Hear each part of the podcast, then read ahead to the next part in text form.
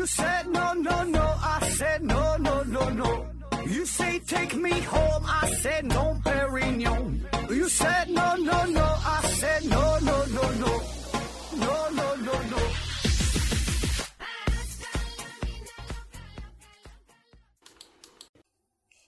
拼命探索，不计后果。欢迎您收听思考盒子。呃，咱还是线上硬广，听节目送奖品。奖品呢，现在一共一共有这么几样，一个呢是大家学公司提供的五大箱子茶叶，一个呢是大家学公司提供的一份价值五百元的网络学习课程，还有一个呢是立春公司提供的五份膳食纤维。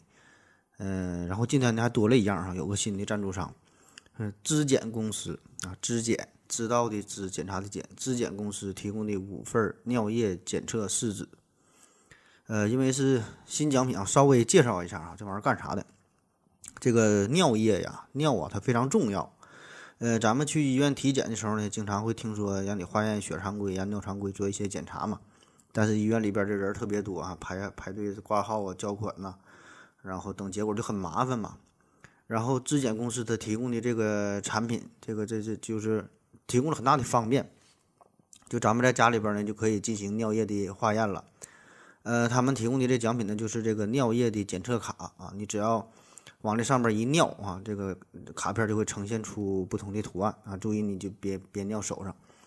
然后呢，用手机下载他们的 APP 啊，对照这个 APP 上边这个相相应的信息，然后呢就能知道你的尿液是否有什么异常的指标啊，还会呢给给出一些一些建议啊。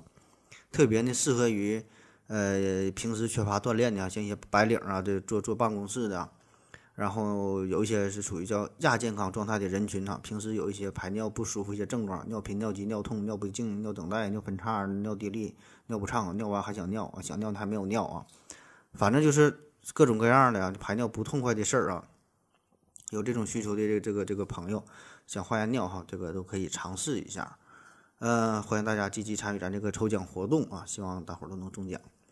然后，如果您是第一次听咱们这个节目，不知道怎么参加抽奖啊，那那就别参加了啊。嗯，这个抽奖方法很简单哈。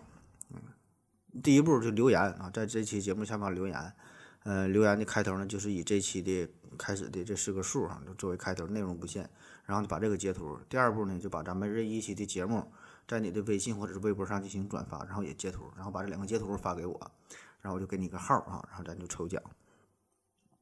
然后咱们这回这个开奖信息啊，将在思考盒子的微信官方公众号上边，呃，统一的发布啊，请大家及时关注这个信息，我就不在朋友圈里发了，因为这个朋朋友圈人太多了啊，超过五千人之后，新来的朋友看不到我的微信朋友圈。好了啊，希望大家不要错过自己的大奖啊！欢迎大家伙儿的支持参与，啊，另外呢，我的这个私人微信号是思考盒子的拼音哈，思思考考呵呵之子，注意这个平常说发音，有有兴趣的朋友可以加我好友，然后呢，我也拉你入咱们的微信群呐，和大伙儿一起在这里 happy。好了啊，说了这么多，上来这么多废话之后啊，咱咱咱得开始进行正片的节目了啊，最近感觉更新比较慢啊，呃，还是这个人机啊，人机大战系列。人机大战上一期呢，我们聊的是深蓝对战卡斯帕罗夫，呃，他们下的是国际象棋的事儿。呃，今天呢，我们要说的是这个人工智能在围棋领域的应用啊，下围棋。那这事儿呢，离咱们就比较近了，大伙儿非常熟悉嘛。呃，有两场非常经典的战役啊，一个呢是二零一六年三月份，阿法狗呢对战韩国棋手李世石，还有一个呢是二零一七年的五月份，阿法狗呢对战咱中国的选手叫柯洁。结果呢是这个 AI 呀是疯狂碾压李世石，然后呢又轻松完爆了柯洁啊，让人类失去了棋类领域当中的最后一块阵地啊。围棋，围棋这这这个这个比赛哈也开始被人工智能各种吊打啊，一点还手的机会也没有。那这两件事呢，在当时都是引起了巨大的轰动啊。然后当时有一一大批真真假假的专家上了一通。一通瞎分析啊，有一些人根本都没摸过棋子儿哈，也敢上来讲讲这个围棋的棋理。那有一些人根本也不不懂啥叫人工智能啊，上来跟你讲什么各种算法啊、深度学习呀、什么大数据呀、卷积呀，还什么蒙特卡洛数搜索呀，呃，也不知道从哪学这么几个专业名词啊，就一顿瞎忽悠。然后你就把这个围棋和这个人工智能啊生硬的结合在一起，最后呢还给你上升到一些哲学层面上的思考。那么从他们的身上，我是依稀看到了咱们节目的影子啊，因为咱们节目一直都是这个套路，都这么做的啊。当时没蹭热点啊，现在咱咱咱咱回过头来再蹭这么一下。那现在一说这个人工智能这事儿，好像是没有以前那么那么火爆啊。你。因为现在你看这人工这个这。自动驾驶啊，什么人脸识别，对吧？还有什么智能家居，这些呢都已经真正的走进了咱们的日常生活。那正因为咱们接触多了，反倒呢是觉得这东西它不那么神秘了。但是实际上，这个人工智能这才刚刚开始啊，这玩意儿到底是啥，大伙儿呢都很难说清楚。嗯，咱现在用的这个人工智能，我个人感觉还算不上真正的人工智能哈，就弱人工智能哈，弱智的智能啊，一个非常非常。初期很不很不成很不成熟的这么一个阶段，嗯，所以呢，咱们今天就通过回顾阿法狗和人类的这个围棋的比赛啊，呃，重温一下这人工智能最近这么四五年的一个小发展啊，顺便呢，咱再展望一下未来。那好了，那咱们说下围棋嘛，对吧？就先从这个围棋说起。呃，围棋这个运动相当古老啊，相当古老。那最早的起源已经是没法准确的考证。据说呢，起码得有四千多年的历史了啊。古书上有这么一句话，叫“尧造围棋，丹朱善之”。尧啊，就尧舜禹的尧啊，他呢是造的围棋，丹朱善之啊。丹朱呢是尧的儿子啊，说他呢善之就是善于下围棋啊，所以这个丹朱也是被称为华夏第一棋圣啊。那么中间经历了好几千年嘛，什么漫长漫长的时间这个发展。然后这个围棋呢，现在主要是在中日韩这么三个国家逐渐的流行开来。那当然，西方国家呢也有下围棋的哈，但是他那边就不那么火。那真正引起西方世界对于围棋的高度重视，那主要呢是一些数学家和计算机科学家的贡献，就是他们更多呢把这个围棋当成一个研究模型来应用。就因为对比这个国际上流行的其他这些棋类哈，是常见的中国象棋、国际象棋、跳棋，对吧？那么这些棋，呃，跟围棋相比啊，都没有围棋复杂。所以很多时候，这个围棋啊，都是作为一种数学家和计算机学家他们应用的这一种研究工具啊，而不并不是把它当成当单纯的当成一种棋类比赛啊，因为这个都非常复杂嘛。那么围棋复杂，并不是说这个规则怎么怎么复杂哈，它就黑白就两种子儿啊，里边也没有谁比谁谁大谁比谁谁小哈，都一样的子儿。这规则呢，其实也并不算很难哈，稍微学个三五分钟，可能就能掌握一些基本的规则。这个围棋的复杂在于啥呢？就是它这个棋盘的更大啊，棋子儿的更多，每一步的选择也就更多，而且这个双方对战的回合数啊，通常呢比这个象棋来说呢也要更多，所以呢，这样带来的结果就是它的这个计算量会更大。咱可以简单看一下，这个围棋棋盘是十九乘十九啊，三百六十一个格。那么按理来说，第一步你有三百六十一种选择哈，你你可以随便走。第二步就三百六十种了，第三步三百五十九种。那么假设双方最后把棋盘都下满了，那么以此类推，多少种选择呢？就是三百六十一的阶乘呗啊。那么这个数有多大？你可以拿出自己手机啊算一下，调出这个科学计算器的功能，输入三百六十一，然后按那个 n 号感叹号，那按加感叹号那那那个符号，这就阶乘的意思。我估计你的手机是算不出来啊，最后算出的是无穷大，而且这还不算完，对吧？你这个在真正的实际的比赛过程当中，就围棋里边它有它的一些具体一些规则嘛。一个子儿可能被吃了，吃了之后呢，你还能吃回来，对吧？来回下互相互相互相吃这个子儿，所以这来来回回的这个局面就会变得越来越复杂啊。具体是多少，这我就不知道了，反正是天文数字。所以对比这个中国象棋、国际象棋啊，这根本就不是一个数量级的。所以，对于围棋来说啊，围棋跟其他的棋类比赛相比较的话，那么别的那些棋类可以用暴力穷举的方法来和人类进行对决，但是说你这个围棋就不行啊。也不是说棋类比赛吧，就打麻将、打扑克这些游戏，对于电脑来说哈，都是不在话下哈，收益在。那只要你不抽老不抽老千儿，最好的结果顶多就是和这个人工智能打个平手。但是这个围棋局面太复杂。这个复杂度是指数型的增长哈，你用这个暴力穷举方法完全行不通。所以想当年哈，在上期说的这个卡斯帕罗夫和深蓝嘛，这个比赛，这个国际象棋已经是暴力穷举式穷举式计算机的能达到的一个极限了。而且呢，你看，不管是中国象棋还是这个国际象棋也好啊，因为他们都是有一个明确的目标，啥呢？就是将军啊。所谓将军，就是把对方最重要的这个棋子儿给吃掉、给干死啊，然后你就赢了呗，对吧？这个它有一个明确的终极目的。但是在围棋里边，它并没有哪个子儿比别的子儿更重要，对吧？这大伙儿都一样的。那么这种计算和评估哈，就会变得非常的模糊。那么在评估双方优势上也很难进行量化。你在象棋里边，咱可以假设哈，你吃掉一个卒可能记一分啊，吃掉一个马或者说吃掉一个象记三分。然后这个象棋的 AI 它就会可以使用这种启发式的算法，就是集中更多的精力哈，这个这个决策树进行计算吧，就是把更重要的策略哈，呃，放在你这个一个明确的目标上，这样呢就可以有指导性的向下进行搜索，达成一个精准的目标。但是这个围棋里边呢，很难有这种明确式的启发式的算法可以参考，就是围棋里这里边它虚它虚虚的东西非常多啊，很虚无，很多时候就是凭借着棋手的一种感觉哈，一种大局观，像一种无形的气流一样在操控着比赛，而且很多时候高手之间的对决，往往可能就对最后几步还还会出现所谓的神之妙手啊，出现全盘逆转的情况。所以呢，除了要靠选手的这个技术水平的发挥呢，还有一些就是顿悟啊，或者说是灵感呐，呃，灵光一现呐，突然有这种神灵附体的这种感觉啊，就是很多有这些难以用语言形容的东西在左右着比赛。那么这就咱经常说的，人和人之间这就叫只可意会不可言传，说不明白。所以呢，这种感觉哈，这些东西根本就没法写成一个固定的代码，让这个机器来真正去掌握啊。所以说这个是很难的。所以，在这个深蓝对战卡斯帕洛夫之后嘛，人类呢在拼命的守卫着围棋这个最后的智能堡垒啊，而且我们自信满满的感觉啊，起码还能有三五十年的好日子啊。这个人工智能还是没法攻，没法攻破它。但是另一方面呢，这个计算机大师们，他们呢也是不约而同的把这个目光就集中在了围棋上边，对吧？这个最古老又最神秘的游戏，势必呢要攻克攻克人类最后的智力堡垒。好了，这个前期整的太长了哈，下面咱直接进入正题，说说这个这个阿尔法狗跟人类的比赛。这个阿尔法狗向人类发出的第一次的挑战啊，被挑战者叫做樊辉啊，呃，这是在二零一五年的十月份。为啥要挑战樊辉啊？樊辉是谁？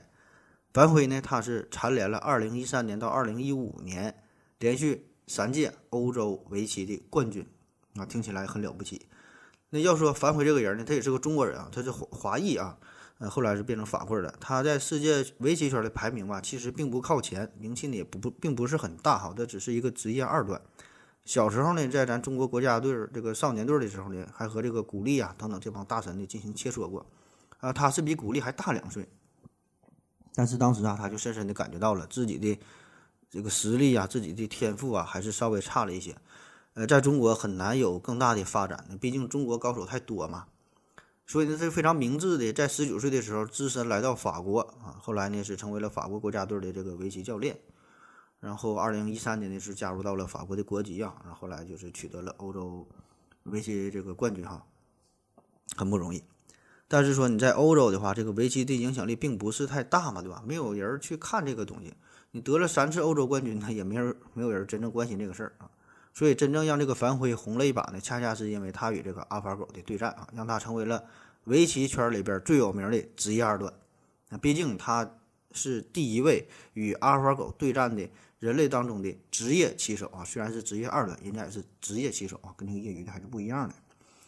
那么这次比赛的结果非常惨啊，樊辉呢是被阿法狗五比零横扫。那这个结局呢，意义也是十分的重大，呃，因为。这个是人工智能在围棋领域史无前例的一次突破。就是之前呢，人工智能和人类棋手呢也有过多次的交锋啊，但是毕竟这个实力上还是差了一些。这个电脑啊，只有在被让子儿的情况下，才能和人类有的一拼。那起码呢得让个三四个子儿、四五个子儿，才能才能才能有的比啊，要不然就根本就是没啥悬念，没有可比性了。那很多不太了解围棋的朋友可能会觉得，你下围棋双方对战一整就是好像上百回合，对吧？下下一百多手棋，所以让个三五个子儿好像也无所谓哈。好像就是说篮球比赛呢，说一整一百几比比一百几的，最后你提提前让个三五分，好像好像这个实力相差不是太悬殊的感觉啊。其实不然，就是在这个围棋围棋的对战当中啊，哪怕让一个子儿，这个都是有着一个质的影响。呃，可以粗略的理解为让一个子儿的水平，就相当于差了一个段位的水平。当然，这个段位和实力也没法直接画等号啊。这个特别是围棋这种比赛，有很多很难以量化的东西在里边儿但是咱可以举一个不恰当的例子，就是围棋里让一个子儿，你可以当做是足球里就让一个球，或者是百米比赛让十米啊，所以这就可以看出它的这个难度啊。所以如果让三个子儿的话，那就相当于足球里让三个球嘛。那如果这是在世界杯上啊，让三个球，那咱中国男足都可以信心满满的面对巴西队了啊，咱们都有机会被人家踢成这个四比三惜败的感觉啊。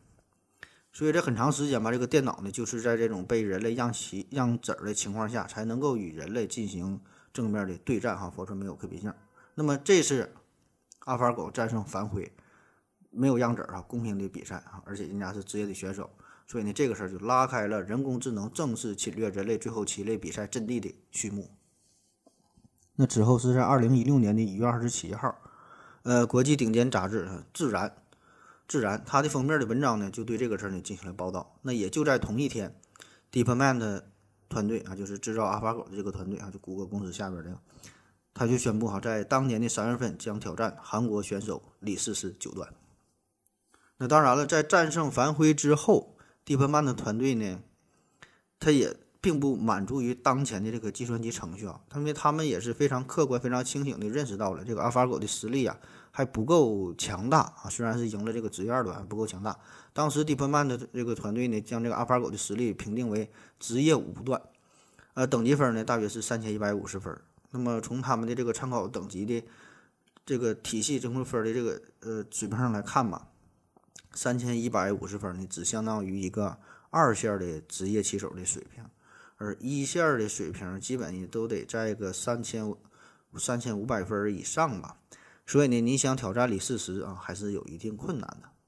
那么，如何才能迅速提升阿法狗的水平呢？DeepMind 的团队呢，就直接邀请了樊辉加入到他们的队伍，就是把之前的敌人变成了自己最好的朋友。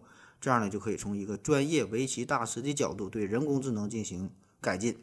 那比起那些计算机专家啊，比起那些什么软件工程师啊，这个樊辉是更了解围棋，也更了解人类啊。无论是技术层面还是心理层面啊，这样呢都可以。为这个阿尔法狗啊注入一些新鲜的血液，那么这个阿尔法狗究竟会变成什么样呢？啊，咱们休息一会儿。我要跟正南去尿尿，你要不要一起去啊？我也要去。哎，风姐，我要跟正南、阿呆一起去尿尿，你要不要一起去啊？好了啊，喝了口水回来，咱们继续聊。那刚才呢是介绍完了阿法狗和反悔的对弈，下面呢我们要请出。今天的第一位的真正的大咖哈，李世石。那对于咱们局外人来说呀，可能没太听说过李世石这个名字啊。起码呢，是与这个阿法狗对战之前，咱们对他呢还是比较陌生。那其实呢，李世石哈，人家在这个围棋圈的内部是名气极大哈，相当有实力。呃，在当时呢，他已经是世界大赛的十四冠啊，可以称得上是一代棋王。呃，而且这个人非常有个性哈，他是一九八三年出生。啊，自幼呢是跟着父亲学习，呃，十岁的时候呢是到这个全甲龙的围棋道场学习啊，十三岁入段，被认为是曹勋炫、李昌镐之后韩国又一位不可多得的围棋天才。那咱就说一件事儿啊，就就可以足可以看出这个李世石他的实力与个性，就是在这个围棋圈里边呢，很长时间中国和韩国的这个段位制啊，一直都是沿袭着日本棋界的一个做法，就是你这个棋手，咱们听说过几段几段嘛，九九九段就最高级了。怎么往上升段哈，就必须呢参加专门的这个段位的比赛，然后才能升级。那当时呢只有三段的李世石啊，觉得这种比赛毫无意义，是浪费时间，根本不想用段位来标榜自己的实力。所以呢公开扬言说呀，我这个三段，我这个段位就就够了哈，我我不参加任何这个韩国各种的什么什么段位晋级比赛，我不参加。但是呢，他实力他的实力又很强。所以结果就是呢，他经常以三段的身份哈，经常是碾压九段的棋手，而且在二零零九年的时候的李世石啊，已经连续二十个月高居韩国棋手的呃棋手排行榜的第一位。所以这个事儿在这个场面上就不太好看嘛，对吧？你一个三段的选手霸占着第一的位置啊，让让韩国围棋界就很难堪。最后呢，韩国棋院呢就制定了一个规则，就是凡是国内比赛的亚军可以升一段，冠军可以升两段，世界冠军啊可以升三段啊。这样呢，你你你厉害对吧？自然就往自然往上就升段了。那结果这个规则刚刚出炉不久，这李世石呢就得了两个世界冠军啊，在短短的三个月之内就从三段升到了九段。那这回这个韩国棋院他这终于放心啊，终于把这个李世石弄到九段了，免得他以后在这个比赛当中的这捣乱啊。所以呢，中国和日本后来也是学着，呃，韩国的这个规则，把这个段位制进行了一些改革啊，免得有人在装逼哈，这个扮扮猪扮猪吃老虎。那李世石这个实力具体如何哈，在咱外行人哈，咱也不懂啊，没法进行一个客观的评价啊。而且这个东西，他很难说谁就是世界第一如何如何。那么李世石啊，咱说世界第一有人不服，但是说他是第世界这个围棋圈第一集团，这个是应该没啥争议，对吧？呃，也可以说是有史以来世界上呃最强大的棋手之一哈，咱加一个之一。那么自从在二十一世纪初啊，到与阿尔法狗比赛之前这么长的时间里，这个李世石呢维持了长达十五年的世界顶级的水准啊。当然，在输给阿尔法狗之后，他仍然是保持着世界顶尖的水准，一直都是世界顶尖。呃，也有人呢经常拿他和这个石佛李尚浩进行比较啊。那从双方的交手的这个战绩上来看，确实李世石是稍微略占下风啊，也很难达到这种一统江湖的地步哈，嗯，很难续写这个师佛李商浩的这个神话。但是说能与这个李商浩啊，能与这位大神相提并论进行比较，就足可以看出李世石的实力了啊。当然，今天是这个重点是就是和狗比啊，咱就不不拿他和人比了，咱直接说这场比赛。那与这个阿尔法狗啊，这个对战之前。这个李世石啊，嗯，也是受到了媒体啊，受到了大伙大伙的关注哈，就就就到底谁能赢呢哈？炒的热火朝天。那 IT 行业呀，那程序员们呢，普遍是看好这个阿尔法狗，觉得这个阿尔法狗能获胜。围棋圈内部呢，则更看好李世石啊。而且从这个专业角度上来看吧，呃，阿尔法狗之前和樊哙对战嘛，那么这个比赛呢，大伙也是反复研究了一下，感觉这个阿尔法狗呢确实很厉害，但是顶多呢，只能算是。准职业的水准哈，就吓唬吓唬那些业余业余选选手，还还还凑合，对吧？你你想和职业九段较量，特别是李世石这种一等一的世界一流的高手，想跟他过招，还是呢嫩了点儿。那从这个战胜樊帏之后呢，这才是短短的五个月的时间，对吧？你感觉五个月，你你这个阿尔法狗也不太可能有什么本质上的进步啊，所以呢，你就以当时的水平来说呢，很难战胜李世石。而且李世石自己呢也是抱有同样的观点。在这个挑战会的发布上，他也表示，认为自己啊说要以五比零啊，或者是四比一的比分胜出啊，所以呢，他的目标不是说要赢得比赛哈，而是要力争做到一局都不输啊，捍卫人类的尊严。然后阿尔法狗这边呢，这 DeepMind 的首席执行官叫做呃哈萨比斯啊，他他也非常谨慎的表示，他说呀，这个胜负很难说哈，胜负将会五五开吧啊，说的非常的委婉。那么在这五个月的时间里，这个阿尔法狗到底有什么明显的进步吗？这个确实有进步啊。一方面呢，是因为有这个樊帏的加入嘛，提出了很多积极的、有建设性的意见。另一方面呢，就是这个电脑它和人呐，它有一个很大的不同，就是这个人你要是想进步的话，必须你得吃苦，对吧？你得锻炼啊，你得反复的练习，你得学习，特别是下围棋，你得经过一个漫长的训练的过程，积累大量的经验，你才能进步。那这个过程。可能说是三年五年，对吧？十年八年，然后你才能成为一代大师。但是这个电脑它不一样，电脑你只要找到了一个合适的方法啊，时间速度这个不是问题啊，接通电源几个小时的时间就可以超过人类几年的学习的经验。所以在对战李世石之后哈，然后对战这个樊帏之后哈，这个阿尔法狗呢又是每天都拼命的锻炼嘛。所以呢，实际上呢，与李世石比赛的这个阿尔法狗呢是樊帏版樊帏的。对战反悔的阿尔法狗的一个升级版本啊，变得更加的强大了啊。但是这款阿尔法狗呢，仍然有一个致命的缺陷，就是在一些少数的局面之下吧，这个阿尔法狗呢不并不能正面的评估当前的局势啊，甚至呢会出现一些非常低级的错误。这 DeepMind 团队呢也是发现了这个问题哈，虽然是加班加点的想要解决这个 bug，但是直到比赛开始前一天，仍然没有提出一个完美的解决的方案哈。所以呢，最后这个 DeepMind 呢也是很无奈哈，就让这个阿尔法狗带着有一丝是缺陷的这个程序哈出城比赛。那么这个事儿呢，也是为后来李世石那神之一手啊，也是唯一一局战胜阿尔法狗是埋下了伏笔。那好了啊，终于到了二零一六年三月九号哈，韩国首尔时间下午一点，阿尔法狗与李世石的对战正式打响。啊，他们采用的呢是五局三胜制啊。具体技术层面的事儿，这个比赛怎么比的哈，用的呃这个围棋里边的这个具体的操作，这我就不给你瞎比喻了哈。有兴趣的朋友可以自己看看这个棋谱。我重点就说说一些心理层面的事儿，一些乱七八糟的事儿啊。第一局呢是李世石啊执黑嗯先行，嗯开局阶段呢这李世石看上去就是比较洒脱啊，落子呢是不假思索啊，非常自如哈，有点轻松加愉快的意思。而这个阿法狗呢反倒是显得非常谨非常谨慎，就每走一步棋呢思考时间都要将近一分钟。那在开局阶段，这个李世石呢用了一个不太常见的方式，很冷门的一个开局一个布阵。可能啊，他是认为说这个阿尔法狗是针对人类常见的这些布局都有着充分的应对的策略嘛，对吧？做好了准备，所以呢，他想要另辟蹊径哈，给你整点歪门邪道的，不常见的，先考验一下对手呗。那当年这个卡斯帕罗夫和深蓝下棋的时候呢，也有过类似的表现哈，也也想考验一下电脑。但是说你作为人类，你这个做法它本身就就不合其理啊，看起来很诡异。但是说你这个世界上这么多的下棋的方法啊，好用的。方法大师们已经研究出来了啊，很常用的，一定是好用的。所以你你你本身不合其理的走法，你不按套路出牌，你所谓的想要试探对手，那这也就意味着呢，自己呢也要付出一定的代价。而且这个阿尔法狗呢，他也并不在意什么诡异罕见的布局，爱咋下咋下，在他的眼前哈，只看到的只是零和一的变化。那么，当这个比赛呀进行到第二十七手的时候，这个李世石轻轻地摇了摇头，啊，明显就感觉到啊，这个事这个事情的发展并不像自己想象当中的这么简单啊，哎，有点 hold 不住这这个局面了。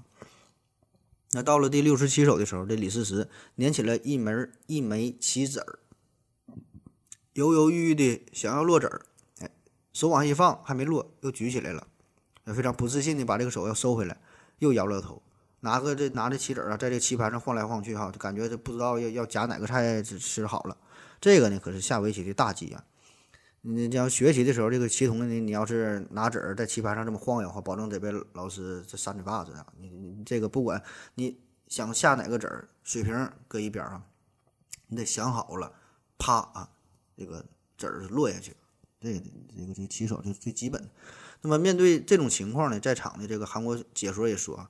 最令人担心的事就是发生了，这个李世石啊，开开始呃怀疑自己了，好像呢有一点震惊与恐惧。那么你这个心那一乱哈，自然的这个阵脚呢也就跟着乱了啊。最后的结果不言而喻，就是李世石是输给了阿法狗。那么这一局啊，我觉得从心理层面上来说呢，就是李世石输在了开局时候的大意和轻敌，输在了在逆境当中的犹豫不决。第二局啊。开局时候呢，下的还是比较平稳，双方呢是推进到了第三十六手。这个李世石啊，出门抽烟小憩，好像有点累了哈，抽根烟放松一下。那等他回来的时候呢，看到了阿法狗下的第三十七手，来了个五路尖冲，啊，具体啥意思啊？不重要啊，反正我也不懂，这是一个呃围棋方面一个这这专业的一个词儿吧。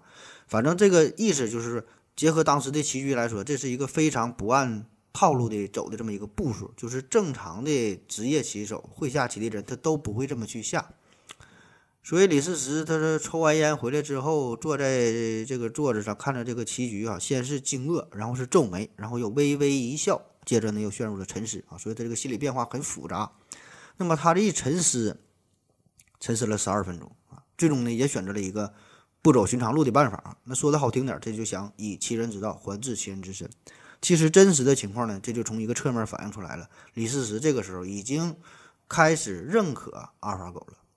那后来复盘这一局的这个比赛的时候，就是也可以看得出来，这个李世石啊，整个在这一棋局当中都是在有意的破坏阿尔法狗的意图。就是说，不管我下的这个步数是否对自己有利，反正是不能让对方得胜，我不能让你得劲儿啊。这就有点像咱打麻将的时候，自己快要上听，上听快要糊了哈，把自己听给拆了，就不让下家开门。就不让你开心，就憋死你啊！这个呢，就是咱们在人类对局当中一种一种思维的惯性，就是说想要故意打破对手的意图，那么这样呢，就可以呃给对方的心情造成的干扰嘛，对吧？让对手无法发挥正常的实力。但是问题是，这个阿尔法狗它本来它是没有心情，你怎么干扰它的心情？那反倒是李世石自己的心情是大受影响啊，最后是完全跟着阿尔法狗的节奏进行了。那么从更深层次的角度来说哈，这个就是对于一场比赛的阅读与理解，就是说到底谁看的更深远，谁看的更透彻，不只是围棋比赛啊，足球、篮球，呃，很多比赛都都有这种就是对比赛的阅读与理解的问题。就比如说啊，你这个对手走出这一步棋之后，如果他的这一步棋你自己很快就看懂了啊，完全是在自己的预测当中，那就说明啥？我自己已经掌握了比赛啊，我知道对方要干啥，这叫知己知彼嘛，对吧？那如果对方走了一步棋，我看不懂，我不知道这个操作是啥意思，那么这个时候有两种情况，要么就是他的水平不如自己，走了一步臭棋哈，好 low 啊啊，所以根本没有没有必要在意他，我就按自己的思路走下去，我就能赢。要么就是对手这个实力太强大啊，强大到我难以理解的地步，他下棋我都看不懂，所以这个时候怎么办？我只有跟着对方的节奏才行，我要破坏他的计划才行。那显然在第二局比赛的时候，这个李世石是经过这个十二分钟的心理斗争之后，最后在心理层面上是认可了阿尔法狗，就觉得呀，他对于这个棋局的理解要比我更高啊，所以呢，他就放弃了自我的判断，开始跟从阿尔法狗的节节奏，然后然后就去想去破坏他。所以这个时候，这个李世石已经不再是那个自信沉稳的李世石啊，所以这个失败就成了一种必然。那么这一局的失败啊，我觉得他就是输在了对自己的怀疑，输在了对对手的畏怯上。那好了哈，二比零失败了。那第三局开战啊，李世石在第十五手的时候就是主动发起了挑战啊，这一招呢像势大力沉的一记重拳，狠狠地打在了阿法狗的身上。观众呢看着也是非常过瘾啊，跟着叫好。那似乎是看到了人类的希望，但是说哈，这个阿法狗也非常厉害嘛，他他这个势大力沉的这么一拳哈，阿法狗轻松就给躲过去了哈，这第十六手轻轻就给躲过去了。那这下呢，让这个李世石这一拳好像是打在了棉花上啊，反倒是让自己陷入了僵局。那此时啊，如果是理智的做法，就是应该马上止损，这一招不成，咱们再酝酿，咱们咱们慢慢再来。但是当时啊，这个李世石啊，心里就发生了变化，虽然。我想啊，他也是一定意识到了这个问题啊。可是呢，如果这个时候真的去选择割肉止损的话，那就意味着啊，承认之前这一步这是一步臭棋了。所以呢，这个在情感上吧又很难接受。那怎么办哈？一不做二不休，上去继续追击哈，再来一拳。所以他就硬着头皮与这个阿法狗呢进行近身肉搏。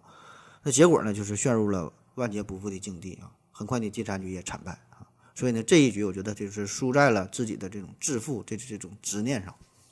三局过后哈，三比零啊，那么这个胜负就已定了哈，三比零了。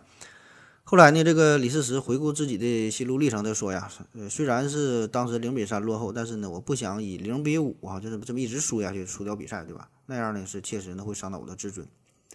那话虽这么说，那当时面对这种这个强大的神秘的阿尔法狗，到底怎么办呢？呃，作为旁观者啊，樊辉在当时呢也是评述哈，他说前三局呀，前三局的李世石下的不是李世石的棋啊，只有真正的做自己，李世石才有机会获胜。前三局的比赛布下诡异棋局的不是李世石，患得患失下还手的不是李世石，贸然出击的也不是李世石。真正的李世石，他过往的棋风应该像一头饥饿的狼，长期的埋伏在雪地里，只为等待一招致命的最佳战机。好了啊，到了第四局，第四局李世石是执白棋开局。那刚开始呢，也是没有完全进入状态哈，又下了几步还手。整体的局面呢，呃，开始呢逐渐向阿尔法狗这一边倾斜，直到是下到了第七十七手，李世石呢在上方这个几枚的这个这个白子儿啊，呃，完全是被包围了哈，明显是已经陷入了绝境。哎，那就在这个时候，李世石的好友哈，也是这个中中国的名手啊，古力哈。他呢眼前一亮哈，在绝望当中看到了一丝希望，这个呢正是李世石最擅长的一个局面哈，也是李世石的成名绝技，叫僵尸流啊。僵尸流大概意思就是说呀，下围棋嘛，不就是互相包围嘛？僵尸流就是说，先把自己的棋子呢置于险境当中啊，要要让对方给自己完全包上啊。那么当对方呢觉得已经把你包上了，因为万无一失的时候，这个时候呢，你再冲击到对方的一个薄弱的地方。再把自己这个棋子再给救出来啊，让这个对方之前的包围做了无用功啊，这个僵尸就活了嘛这这这就李世石的绝招。那么场外的古力呀、柯洁啊等等啊，各路高手也都摆出了好几个能够给阿尔法狗制造麻烦的一些布局，就给外边支招哈。那只是这个时候不知道李世石是否也想到了这些套路哈，也不知道这个阿尔法狗是否能够轻易的破解这些招数。那么这个李世石啊，这个时候他也是经过了漫长的沉思，坚定的把一枚白子放在了棋盘上，那也是就这一步哈，被鼓励成为神之一手。那从这个赛后的后台的数据上来看，呃，阿尔法狗当时评估李世石选择这一步要这么走的这个概率啊，要小于万分之一啊，觉得不太可能。所以呢，这也就意味着这个阿尔法狗啊，并没有再深入的考虑他接下来的选择，就是因为这个阿尔法狗啊，稍微说一下，它这个跟以前那个深蓝那种下棋方式不一样哈，以前都是那种暴力破解嘛，所有方式都穷举穷举出来，这阿尔法狗不是阿尔法狗。它是它它得，除了的说，就是他得考虑这个每一步的概率的大小。那对于这种小概率的可能性，他是完全放弃的啊。后边他就不考虑了，就相当于一个树杈一样。这个树杈他是不考虑的，后边的什么枝枝叶叶都被砍掉了，他不会嗯浪费精力去计算这些东西。所以呢，这也就意味着阿尔法狗之前做的预测，因为它是放在别的树树杈上，对吧？他别的那些预测啊，现在来看来说，这都是无用功了。所以呢，此时呢，他要做的就是只能在短短的一分钟的时间内啊，从头开始重新进行全新的计算，选择找出一个应对的错应对的策略。结果呢，阿尔法狗终于是做出了错误的选择啊！李世石的僵尸全部复活了，来了个惊天大逆转。那后来这复盘这局棋的时候啊，呃，后来发现这李世石这神之一手啊，其实并不是十分完美啊。就是这个时候，阿尔法狗呢仍然有很好的破解方式，但是可惜的是，当时阿尔法狗并没有找到这个最优解。这个也是咱之前说的蒂普曼的团队一直没能修复的那个 bug 啊，不知道什么时候上来就抽风啊。那正是因为这一次抽风，成全了李世石的神之一手，成全了李世石的神话，也成全了整个人类文明。为啥这么说啊？因为咱现在知道，如果没有意外的话啊，这这一局胜利是在围棋领域当中人类唯一一次正式战胜人工智能，恐怕以后是再也不会有这样的机会了。那这一局过后，李世石是重拾信心啊，希望呢可以再扳回一城啊。虽然二比三和一比四都是输，对吧？但是感觉可能还不太一样。但是很遗憾哈，很遗憾第五局哈，阿法狗没能给李世石任何机会，稳稳的拿下了第五局。而且这个人工智能还有一个很可怕、很可怕的地方，就是它几乎不几乎不会失误嘛。那高手之间过招，很大程度上比的就是失误呗，对吧？谁失误少谁就赢啊。就算是一方落后了。如果对手哎在后盘他他经常失误的话，自己呢仍然有扭转的机会。但是呢，计算机不会这样，对吧？计算机只要你一落后，几乎呢就没有再次取胜的机会。他会把这种非常微弱的优势一直保持到最后，而且呢，他不追求什么大比分过获胜哈，他只是追求获胜，追求最稳妥的获胜。所以这个才是他真正可怕的地方。那最终的比分是定格在四比一啊，阿尔法狗获胜。韩国棋院呢是授予了阿尔法狗名誉九段的称号。那赛后呢？李世石面对媒体采访的时候说呀：“这个今天啊，失败的是李世石，而不是人类。那虽然他嘴上这么说，但是输了就是输了，对吧？而且我觉得这就是咱人类的失败啊，而且输得很彻底。那虽说阿法狗是人类制造的哈，所以也有人说，虽然是虽然是阿法狗赢了，但是仍然是我们人类的胜利，对吧？所以这这是也是人类产品嘛。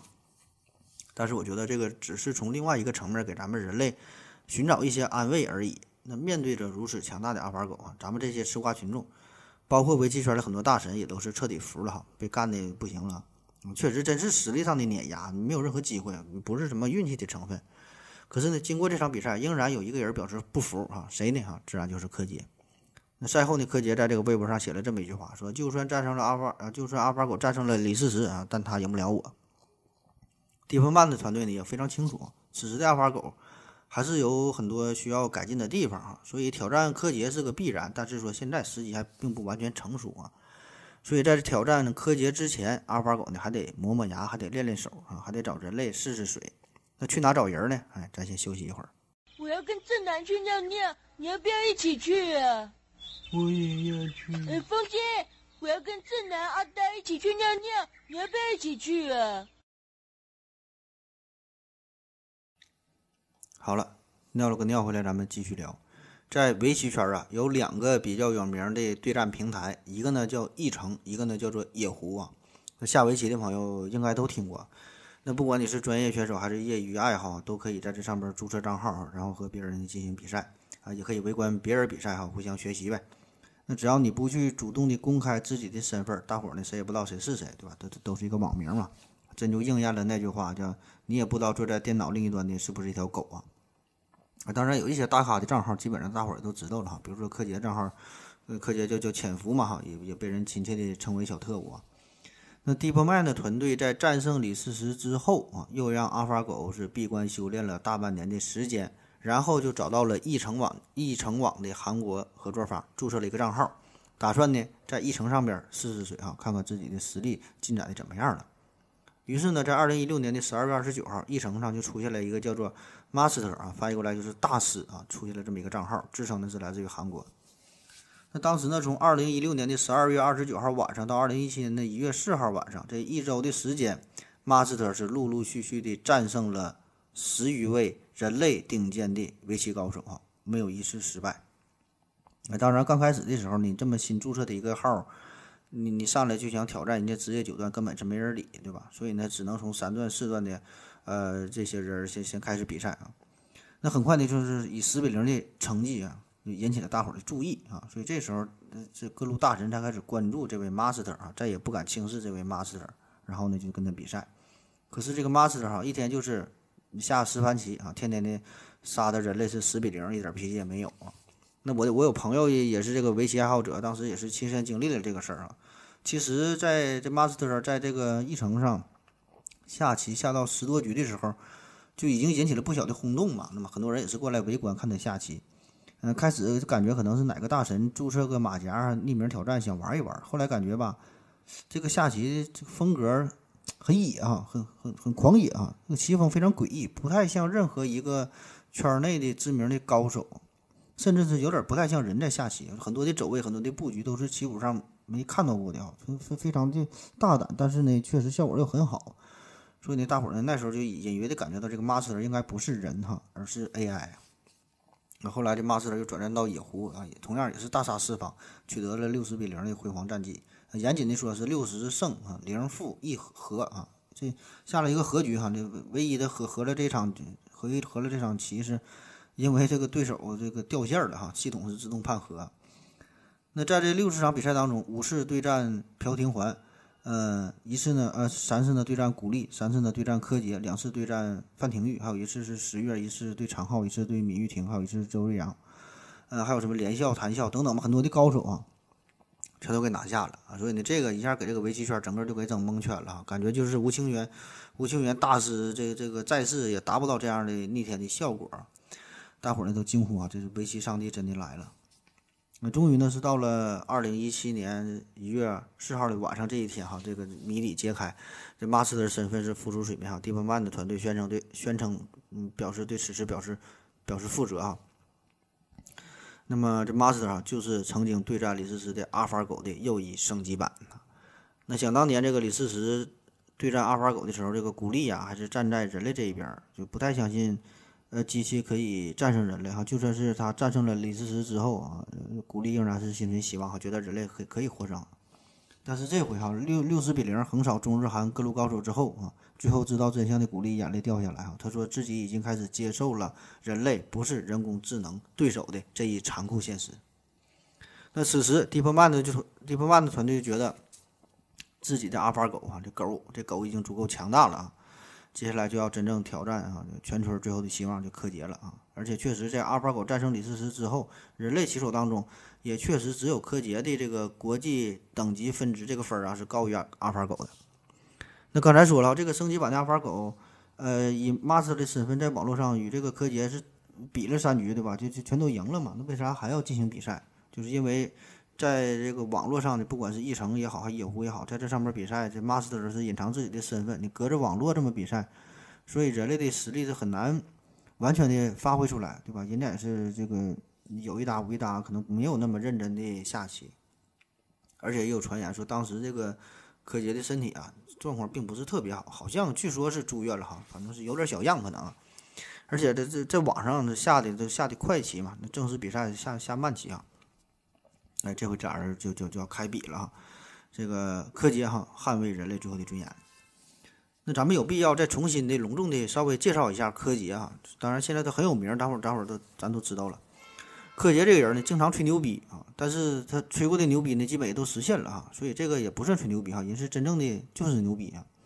当年他说要让这个景山裕太说是血溅五步哈，他做到了啊，让这个李世石让他传奇落幕哈，人家呢也做到了哈，一一兑现了自己的诺言，所以这个不算吹牛逼啊。那传统意义上给咱的感觉，好像下围棋这是一个非常儒雅的项目，就修身养性，然后都是翩翩君子那种那那那种品着茶啊，听着古筝啊，温文尔雅那种感觉，围棋啊。但是呢，这一波棋手这作风明显是非常狂野啊，最有代表性的就是中国的柯洁啊，韩国的李世石啊。这但是没事儿就是说一些这个吸引眼球、吸引大伙儿眼球的这种这种言论哈，不太不太谦虚感觉。那我想对于一项比赛来说，呃，有他们这种善于制造一些舆论关注热点的选手，我觉得是一件好事儿，对吧？你这毕竟你你这么做了之后，可以受到咱更多民众的注意和追捧，对吧？大伙儿就喜欢看热闹嘛，对吧？大伙儿就喜欢追逐热点嘛，所以这个从一个侧面也是起到了很好的宣传效果，对吧？起码大伙儿现在都知道关注这个柯洁，关注阿尔法狗，关注围棋这个事儿，对吧？这个就是对围棋做的贡献嘛。柯洁自己也说了。哎，我觉得说点霸气的话没关系啊，有新闻点也算为围棋的发展做贡献啊。聂卫平也说过，聂聂卫平说，各个行业明星不少，但是英雄却不多啊。什么是行业英雄？就是除了在个人技艺上出类拔萃之外，还要有社会责任感、有爱心、有善心，传播正能量。那在这这这些方面，柯洁做的非常不错，是围棋界的榜样。然后咱之前说这个李世石也是嘛，他非常嚣张，呃，之前说那个不生段这个事儿啊。还有他十八岁的时候，他是也是连这个韩国棋院都敢喷啊！当年这个李昌镐还在位的时候，李世石也是没把他放在眼里啊。当然，这个可能每个人性格他也不一样，对吧？所以有这种像这个石佛李昌镐这种就非常低调的王者啊，自然也会有这种张扬啊、这种狂野的另外一种风格，对吧？敢于说出自己内心真实的想法，我觉得这也挺好，对吧？就做人嘛，没有那么没有必要就是那么那么那么虚伪啊，刻意的去。谦虚啊，就是一种真性情的流露，还挺好的。所以这总有人要教导我们，是说呀，你要保持谦虚，如何如何。其实你这就是做，你劝别人谦虚这个做法本身就不对啊。谦虚这个词儿呢，这个你是来要求自己的啊。这谦虚不是你要求别人的，你自己可以谦虚，别人谦不谦虚啊，这个不是外人来评判的，这个只是每个人做人的一种风格。而且不管是柯洁还是李世石啊，还是那句话，人家确实有实力啊，人家这个并不叫。吹牛逼哈，人家就是说点实话而已啊！你柯洁十八岁一口气拿下百灵杯、三星杯、孟买和杯三个世界冠军啊，成为了最年轻的三连冠。他之前的记录正是李世石保持的啊，他人家二十二岁创造的，所以确实人家有足够的资本啊。扯有点远了，反正就很厉害啊。那么咱说这场比赛，这阿尔法狗和柯洁这场比赛是选在了柯洁的故乡哈，在浙江。那柯洁呢是浙江丽水人啊，这次比赛呢是在浙江的乌镇啊。为啥乌镇？选乌镇？因为人家这地方好呗，那乌镇啊非常有名了。一方面，不管现在你看这五 G 啊，什么人工智能啊，互联网啊，是各路计算机大佬都把目光聚焦在乌镇。你有点有事有事没事经常在这在这地方开会哈，让这座古老的城市焕发出了全新的光芒。而且呢，这个呃浙江和这个围棋非常有渊源哈。浙江有一个叫烂柯山啊，烂柯山传说就是人类围观神仙下棋的地方啊，看得太入迷了啊。回家之后发现。时间已经过了好几百年了，为啥叫烂柯呢？烂呐，烂就是烂了呗。柯呢，就是就是斧头的这个把儿啊，斧头木头做的把叫柯啊。烂柯就是斧头把就烂了，所以形容时间过了很长很长时间哈。看仙人下棋，你感觉是看了一盘棋，实际上人间过了好几百年。所以这烂柯现在也是指在围棋啊这个事儿。所以从某种程度上来说吧，这也是一个隐喻哈。是当年是在烂柯山看神仙下棋，这回呢，柯洁和阿尔法狗的比赛。呃，也有点这个神仙打架的味道啊。那咱说说这个比赛啊，那还是啊，只谈心情，只谈八卦，不不不说技术层面的事儿哈。先直接给出结果，三局比赛哈，柯洁三比零全负。那从结果上来看呢，第一局的差距是最小的哈，感觉还是很有机会。但实际上哈，真正懂行的人看得出来了，这个这局啊，虽然差距很小，但是柯洁并没有什么机会啊。为啥这差距小？这种微小的差距是阿尔法狗在精心控制的。就是他在这个比赛的收尾阶段啊，就是像如果人类之间下棋的话，在比赛收尾阶段，你很有很大的优势，你就使劲吃对方的子儿啊，使劲赢啊。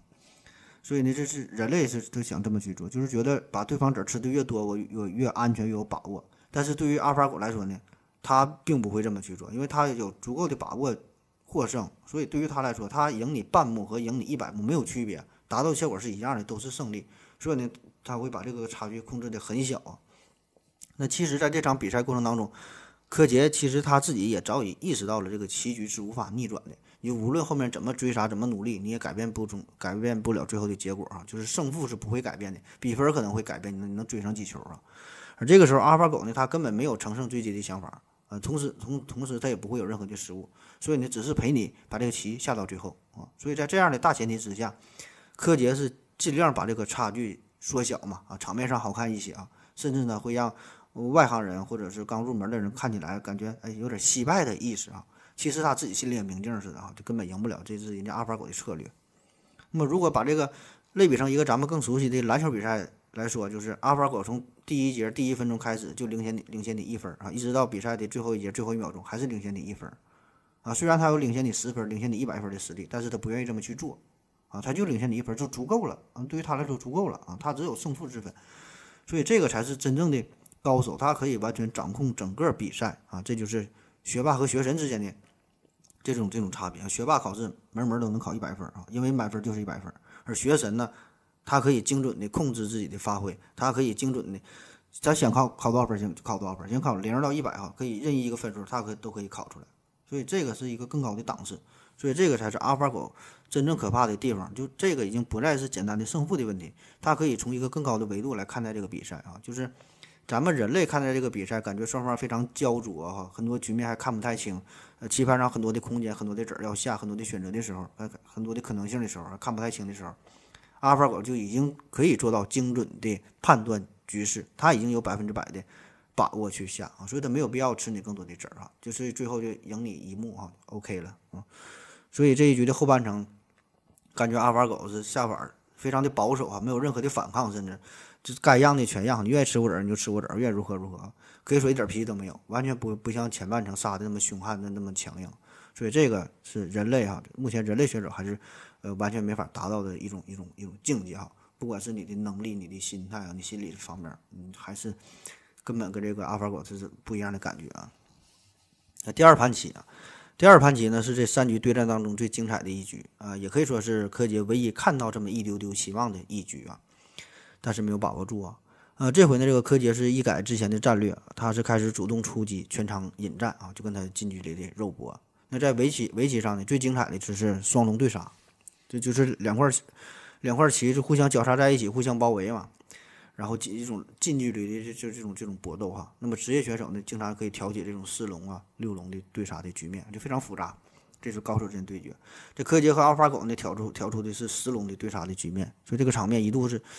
极为复杂哈，这这个一般人可能都看不太懂啊啊！就连有人间阿尔法狗之称的周瑞阳九段哈，还有坐拥八个世界冠军的古力九段也是惊呼：这局面太复杂了。那么这个时候，这个柯洁在攀登人类极限的道路上，把这个棋局啊是带入了高耸入云的一种绝对的境地那如果你看了这场比赛，一定会记得中间有这么一个一个一个画面哈，就是这个柯洁呀哈忍不住的捂住了自己的小心脏啊。对于这个动作哈，当时呢大伙儿谁也不敢轻易去。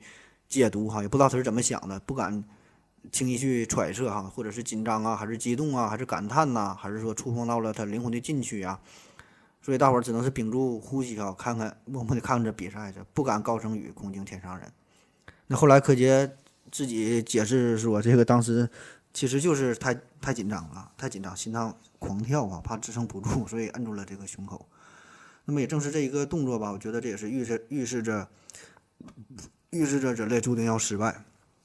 那在这种极为复杂的局面之下，柯洁呢，其实他可以继续推进，把这个场面呢变得更复杂哈，努力把这个电脑干死机啊，把那 CPU 这整太热啊。可是呢，柯洁选择了陡然了断，就犹如半空当中直上云霄的烟花，蓦地又急剧了湮灭啊。那么一念之差，升级呢也是转瞬即逝。那赛后呢，迪波曼的团队呢也是读取了控制室里边的这个信息，就复盘了这个棋啊。起码在这个前十五手，这个柯洁发挥都是非常完美。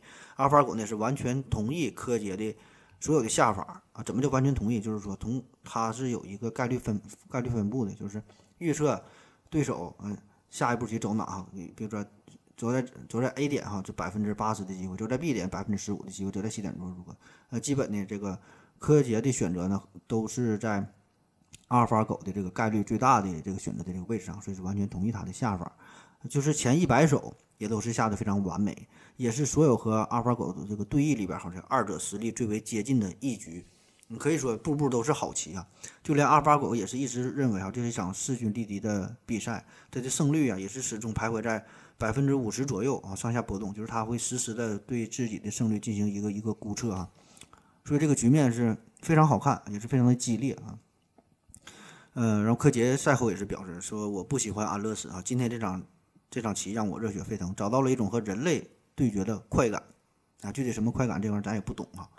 我觉得只能用佛学当中啊，有有有四个字叫内处妙乐哈，可以用这个四个字来形容啊。虽然我也不知道这四个字是啥意思。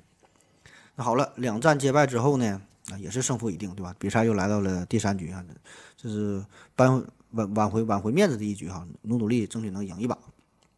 那这一局呢，柯洁发挥的并不好，一开始呢就被对方牵制住了，呃，感觉呀自己被一张巨大的无形的网给罩住了，丝毫是动弹不得啊。这也是为什么。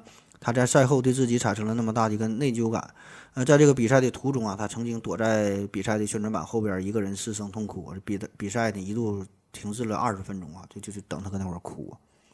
那关于这段内容啊，我在网上找到了一段关于就是柯洁他自己回忆呃第三局比赛的这个这个过程，我觉得写的很好啊，非常感人也是。我就直接原文引用，我我就我就读一下了啊，呃，柯洁说。在我被阿尔法狗二比零领先以后，我是彻夜未眠，因为我一直在想如何才能赢了他啊，他会不会有什么漏洞呢？哪怕是捡一盘也好。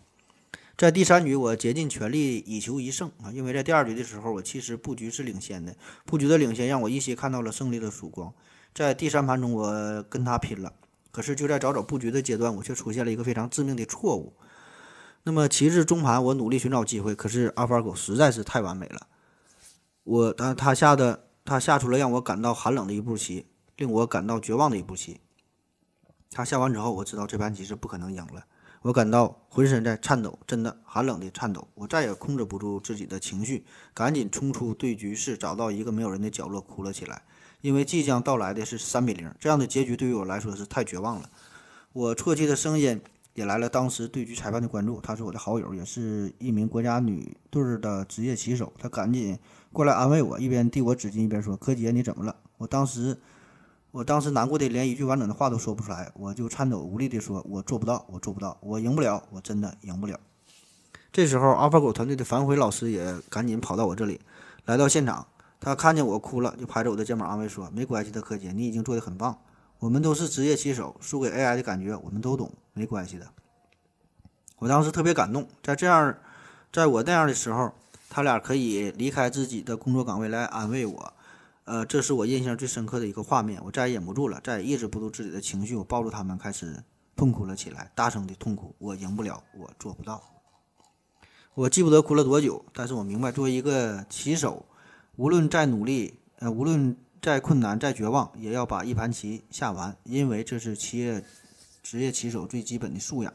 所以我没有等，没有等得及把眼泪擦干，红着眼眶赶紧回到了对局室，坚持把棋下完。所以呢，就有了这张照片啊。以上呢就是柯洁回忆当时对战的这个过程啊。我想很多朋友也都，呃，看到了这个照片，就是柯洁呀，就坐在那会儿擦眼泪这个照片啊，嗯，很感人哈。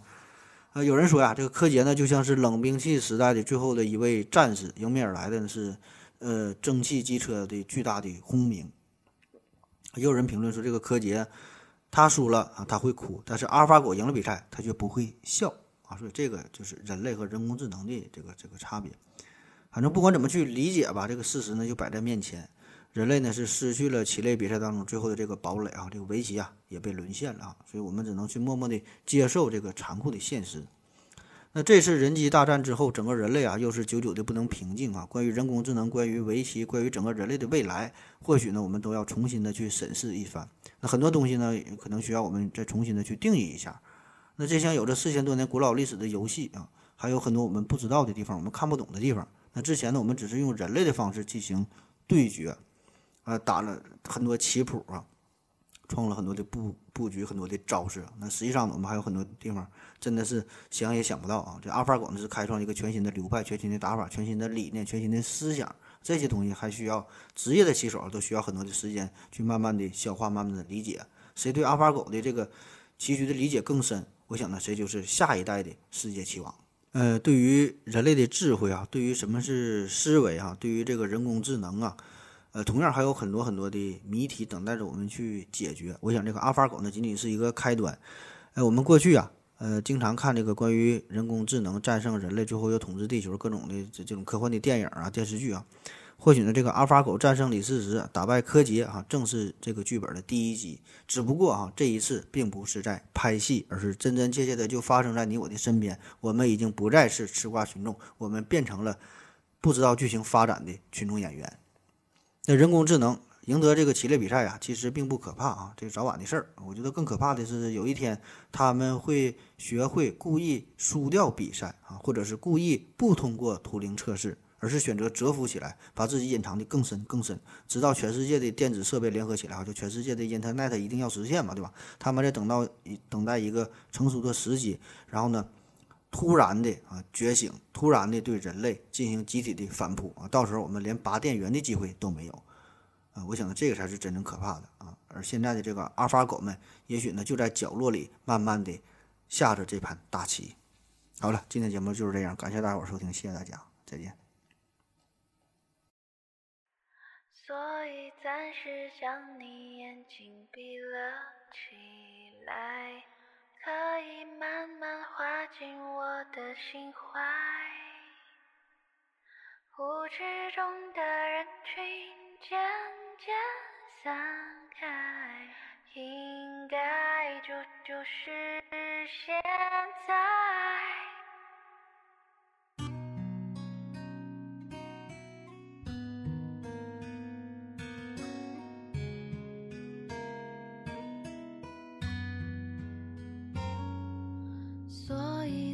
是将你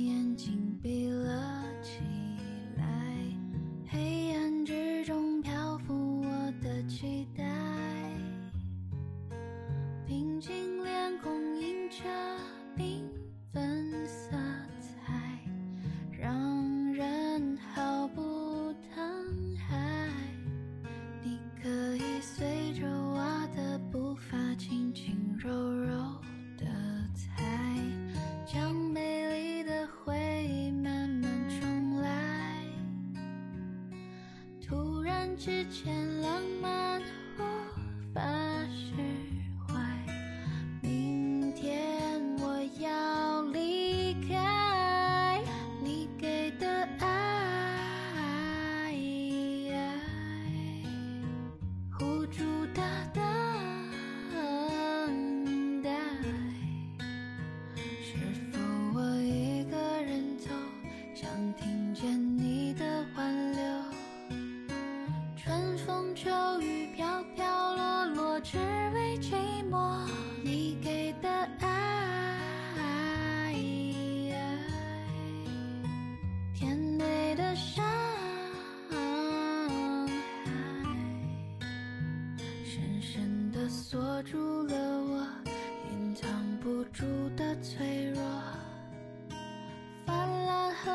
将我冲向